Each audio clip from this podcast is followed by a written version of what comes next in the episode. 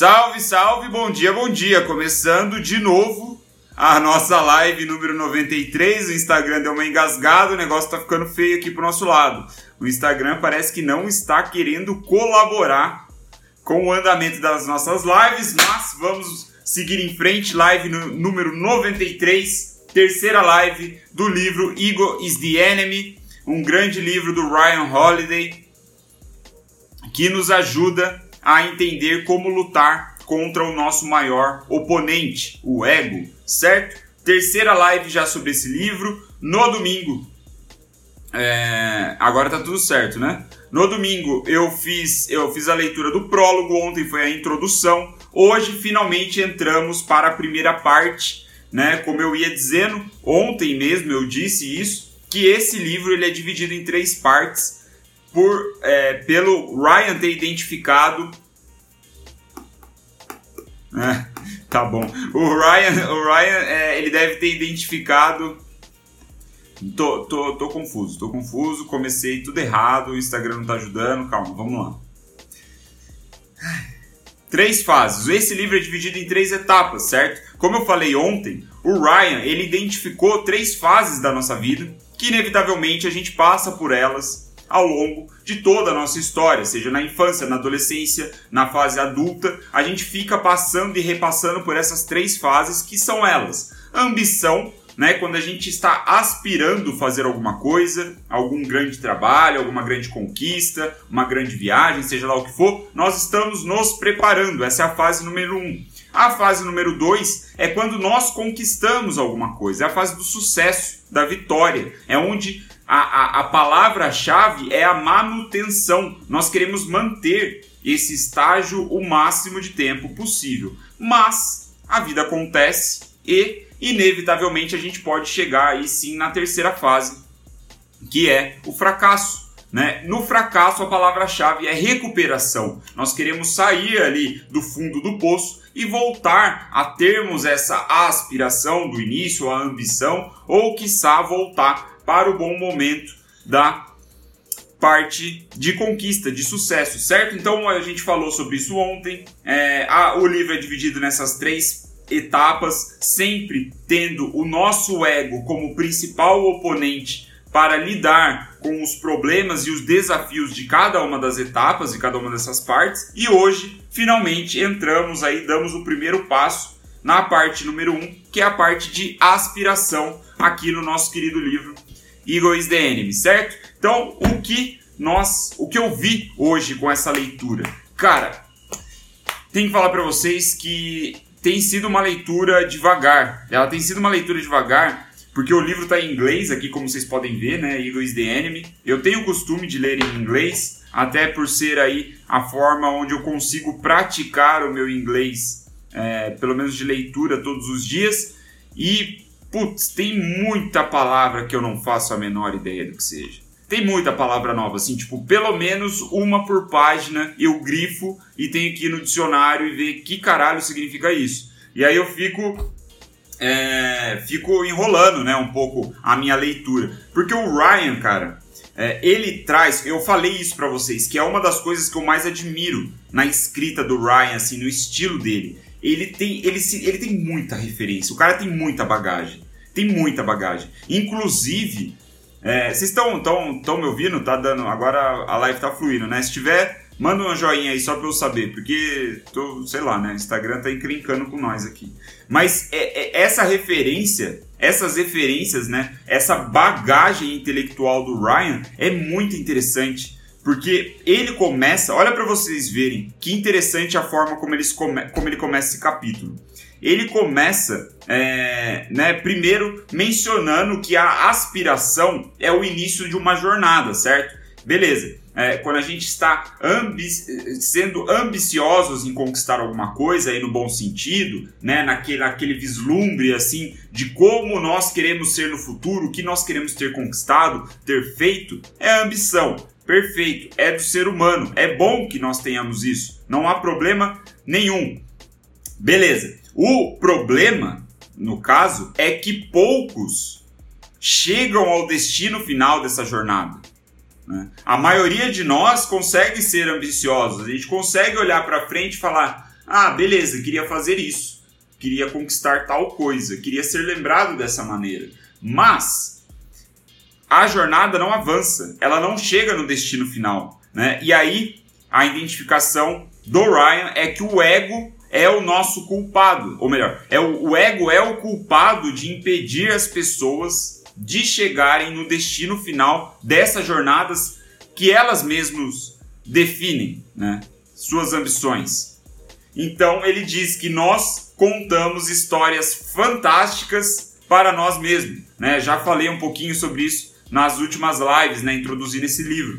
Nós vamos contando histórias, né? Vou até pegar aqui é, para lembrar disso com mais facilidade que ele fala, é, nós vamos contando as histórias, né? E vamos entendendo que somos especiais, né? Que o nosso destino está traçado, que nós não somos como a maioria e coisas do tipo. E isso ele diz que são sintomas do ego, né? Do ego agindo sobre nós. Quando na verdade a cura para para esse estado que acaba nos bloqueando e acaba impedindo com que a gente chegue na porra do destino final, a cura é a humildade e a realidade. Então, é, nessa etapa da aspiração, da ambição, o que nós precisamos manter, né, a palavra-chave aí que a gente precisa ter em mente é humildade e realidade. É estar com os pés no chão né, e ver a realidade como ela é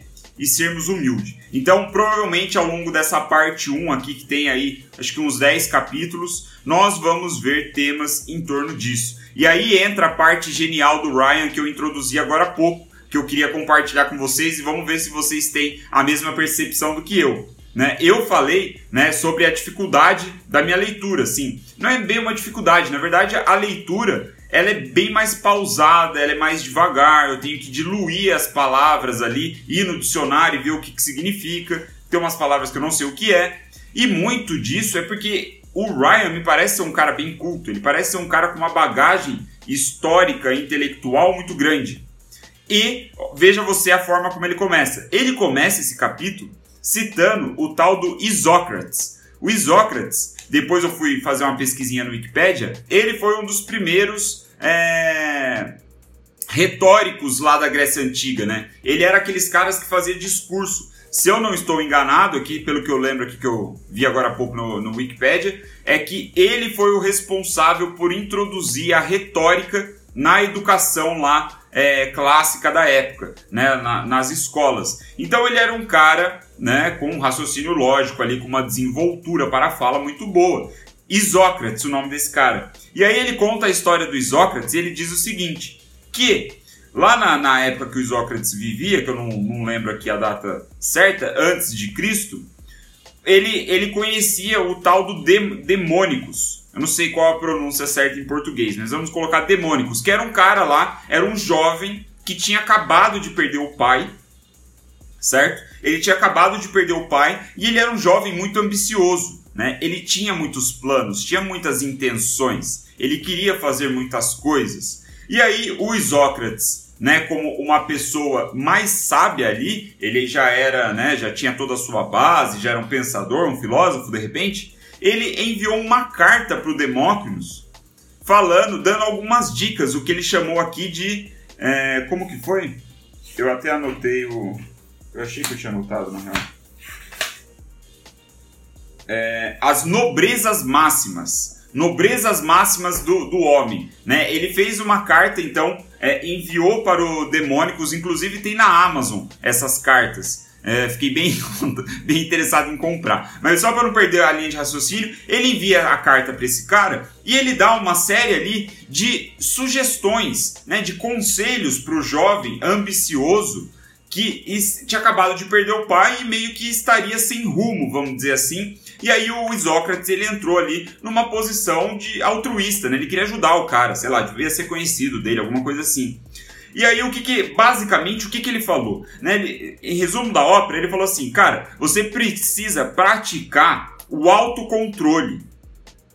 Você precisa praticar o autocontrole. Não caia sob a influência do temperamento, do prazer e da dor. Né? Não se deixe levar pela, pela, pela sensualidade do prazer, não se deixe levar pela depressão da dor e não se deixe levar pelo temperamento ali do momento, né? Pelas emoções que nascem em você e coisas assim. Então ele disse, né? Ele, ele uma aqui dos destaques do Ryan é que ele priorizou o autocontrole, muito interessante. E aí ele fala, ele falou, concluiu o seguinte: e abomine os bajuladores, porque os bajuladores eles não estão vinculados com a realidade eles estão falando aquilo para te bajular.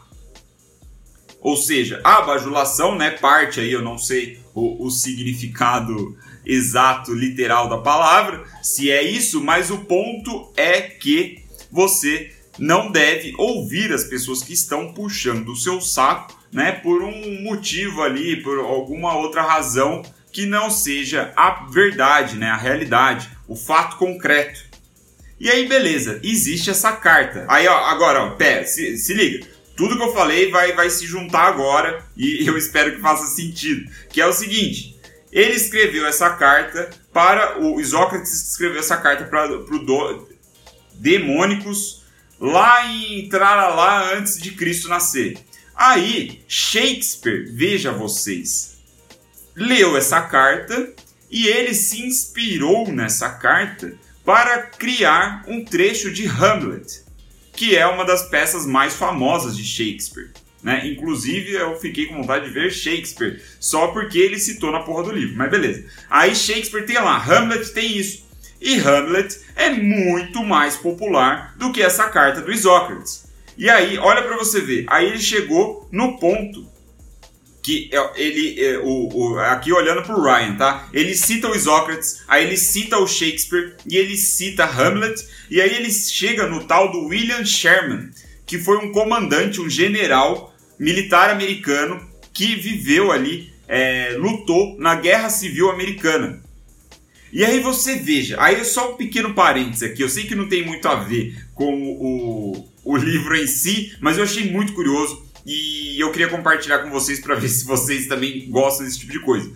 Me colocando no lugar do Ryan, você imagina o tamanho da pesquisa que esse cara teve que fazer para que ele descobrisse que o William Sherman, esse general, que é o personagem central desse capítulo, é onde ele gasta mais páginas falando ali sobre o ego e a humildade e tudo mais, esse cara, ele citava frequentemente um trecho de Hamlet que era inspirado na carta do Isócrates. E aí você pensa, porra, como que esse cara descobriu isso, velho?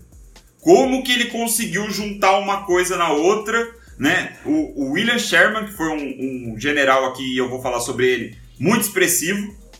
Hamlet, de Shakespeare, e Shakespeare se inspirou nas cartas do Isócrates. Porra, minha mente explodiu assim, tipo, tentando dar um passo atrás, né, como leitor de livro, saindo, olhando de fora, né?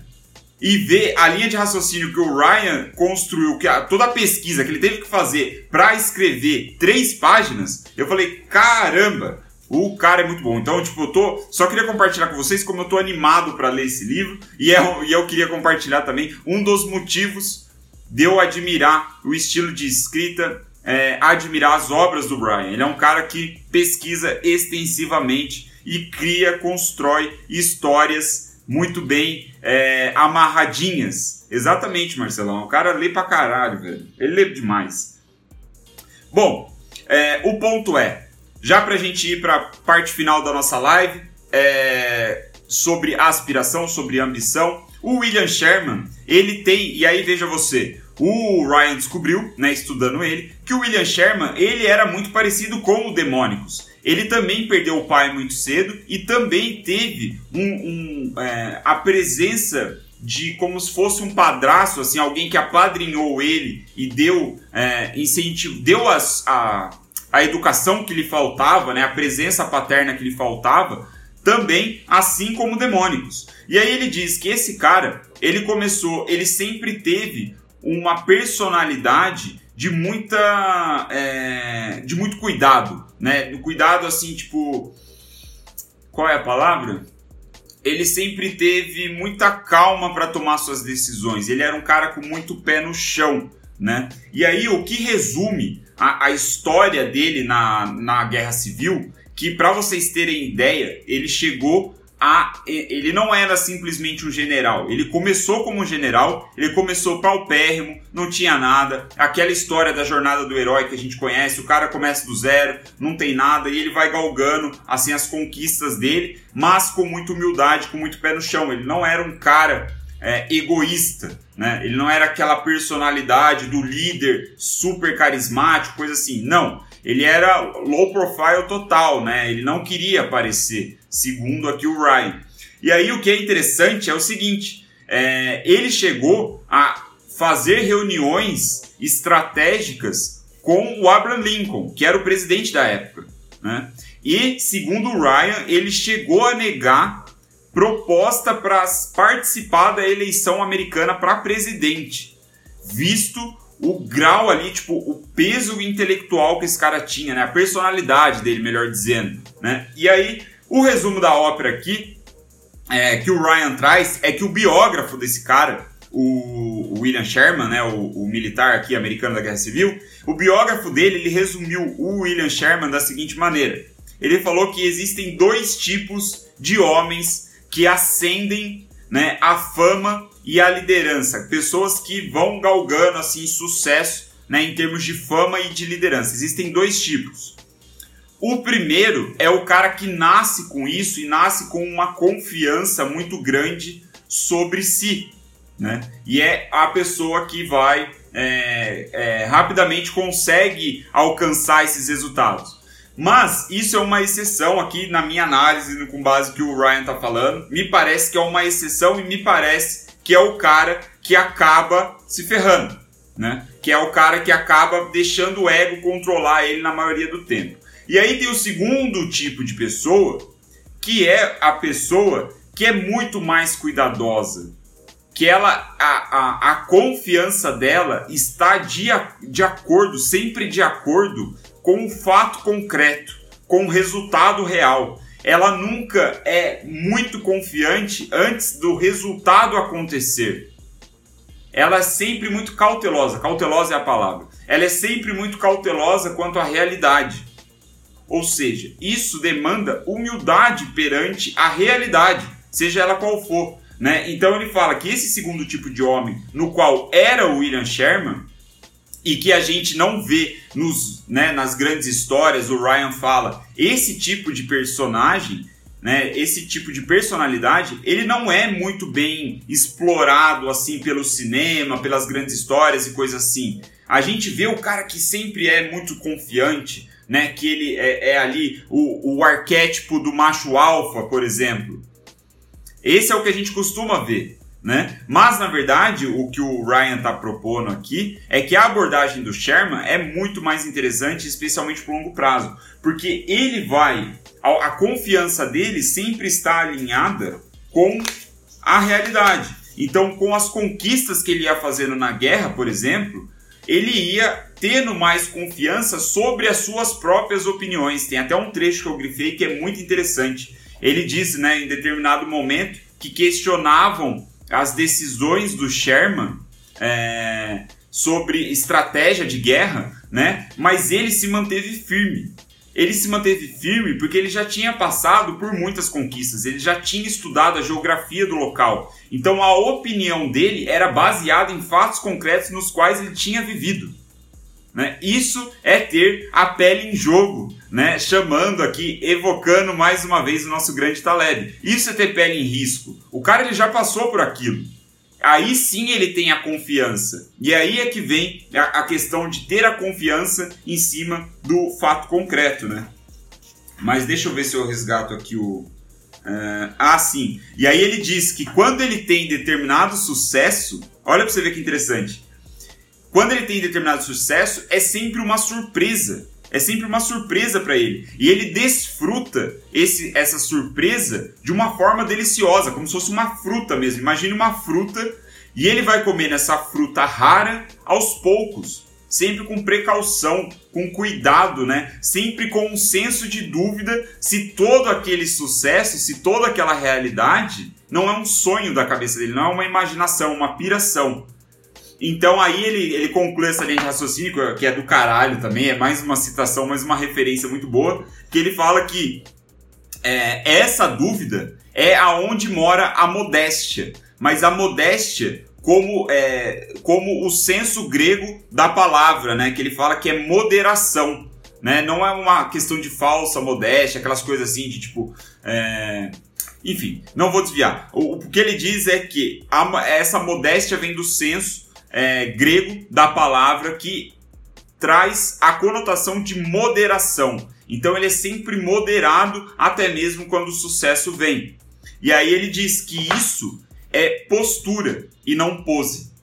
Né? Então, se a pessoa ela nasce naturalmente com essa toda essa confiança, que é o primeiro tipo né, que a gente falou que vai, da pessoa que vai ascendendo a liderança e a fama, ela é muito de pose, né? A gente é, é fácil, ela pode ser facilmente entendida como uma pessoa que tem pose, mas o segundo tipo é uma pessoa que tem postura. Então, muito interessante essa análise, gostei bastante. E aí a gente vem é, sobre esta questão é, da crença sobre o fato concreto, né, que é a questão da realidade. É, o estoicismo tá, putz, muito forte, muito presente nessas páginas. Não sei se vocês conhecem, eu, eu conheço um pouco. Sei que o Ryan é um grande é, estudioso do estoicismo, né, que é uma filosofia grega também, muito antiga. E essa crença sobre o fato concreto, você honrar a realidade e não a sua imaginação do que é a realidade ou coisa assim, ele é muito importante em primeiro lugar. E aí o Ryan ele traz uma perspectiva, ele faz uma pequena crítica sobre a sociedade moderna. Né? Ele diz que cada vez mais, especialmente nessas últimas décadas, a, a sociedade está incentivando que nós nos desliguemos dessa desse senso de fato concreto, de, tipo, de você colocar o pé no chão e entender mesmo o que é a realidade, sabe? E aí ele e aí tipo uma coisa que eu lembrei que é patético é o fato de que as pessoas estão dando medalhas de sexto lugar para crianças que estão competindo, né, com, sei lá, na natação, em corrida. Vê se pode um negócio desse. Como é que você me cria uma medalha premiando alguém que está na décima posição, na sexta posição. Não faz sentido algum, certo? Você está ali é, é, jogando uma perfumaria em cima da realidade para a pessoa desenvolver ali a sua autoestima em cima de uma mentira. Não se premia, nunca vai se premiar alguém que está na sexta posição, porra. A vida real não é assim. Então ele faz uma pequena crítica com isso. Eu lembrei desse fato que tem. É, eu tenho visto, assim, já vi na internet algumas paradas assim, né? Não tenho tanto conhecimento de causa, confesso, mas é em cima da realidade. Né? Eu, vi, acho que nos Estados Unidos isso ainda está até mais forte do que aqui no Brasil. Né? E aí o, o, Ryan ele fala que esse tipo de perfumaria, né, esse negócio de você ficar é, encorajando as pessoas de um jeito que não é verdadeiro, você acaba na verdade as tornando, a, tornando as pessoas fracas né, e não fortes. Então, é... e aí ele fala aqui o, o, né, sobre o, o Sherman, como ele estava imerso na realidade, né? Porque ele nunca, é... todas as coisas que ele conquistou, ele nunca teve um sentimento de que merecia as honrarias por ter conquistado aquilo. Então era um cara muito humilde, é, que sabia exatamente as suas habilidades e não ficava viajando em cima de coisas que não eram reais, certo? E, putz, muito bom esse livro. Tem mais uma citação do Churchill aqui, o Winston Churchill já apareceu também. Eu nem consigo enumerar quantas citações históricas esse cara faz em, tipo, sei lá, 20 páginas. E ele diz, né? Ele cita Churchill falando que os fatos são melhores do que sonhos. E é basicamente isso. É a gente tentar se manter sempre é, com os pés no chão, né? Seguindo aqui o Sherman e o Isócrates, né? Nós entendemos que o ego é o nosso inimigo na jornada.